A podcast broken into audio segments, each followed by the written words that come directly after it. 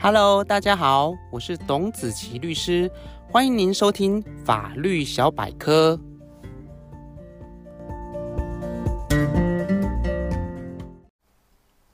Hello，各位听众朋友，大家好，欢迎大家再次收听今天的法律小百科。不知道各位听众有没有寄过或是收过存证信函呢？存证信函在收到之后，要不要回信？不回信是不是就代表承认自己有错？这些事情应该都是我们收到存证信函之后最常发生的一些疑问。在法律上相当重视证据，关于我们自己说过什么话，提出过什么要求，如果只是用口头的方式向对方表达，一旦对方否认，一切就会变得莫可奈何。因此，我们用邮局的存证信函，将自己的意思做成书面寄给对方，是最典型在法律上留存证据的方法。存证信函在法律上有两个最主要的功能，第一个就是保存证据的功能。我们可以用存证信函来证明自己曾经说过的话，曾经表达的意思，也就是我们透过邮局来保存一份存证信函，以及邮局的送达证明，就是最完整的一个书面证明方式，以避免口说无凭。举个例子来说，双方在签订房屋买卖契约之后，买方虽然交付了定金，但是之后就迟迟不付后续的款项。这个时候，卖方可以在法律上催告买方来付款。而如果经过催告，对方还是不愿意付钱，这个时候卖方就可以解除买卖契约，并且没收定金。而前面所提到的催告解约的方式，就可以用存证信函来证明卖方曾经在法律上做过这些意思表示。存证信函的另外一个功能则是警告。我们可以用存证信函的方式，就特定的事情来警告对方，如果不遵守，就会采取法律诉讼。举个例子来说，当车祸事件发生后，虽然肇事者在第一时间承诺要赔偿被害人的所有损害，但之后就置之不理。这个时候，被害人就可以寄发存证信函，要求肇事者在一定的时间内赔偿损害，否则就会进行法律诉讼。而这样的一个警告方式，如果运用得宜，就可以避免将来的诉讼纠纷。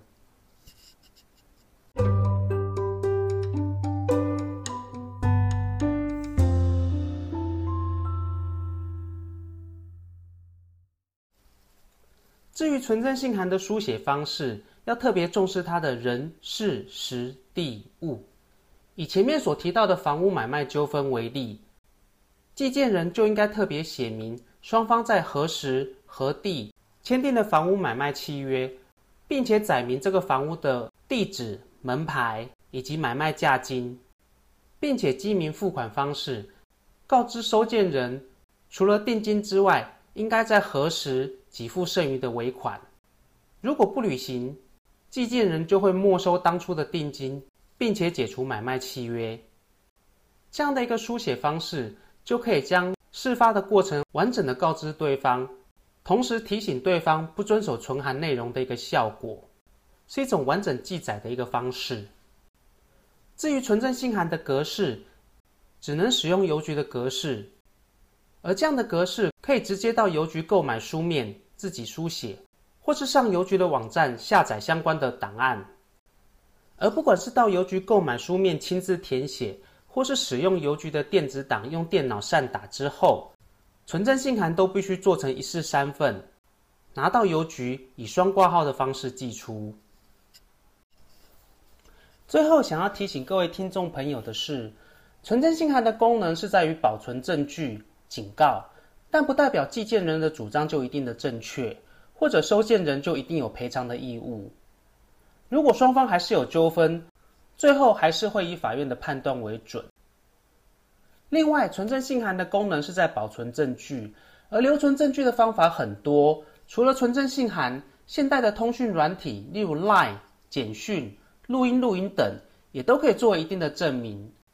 所以，纵使没有存证信函，但是如果我们可以用前述的方法来证明相关的事实存在时，事实上也可以达到同样的效果。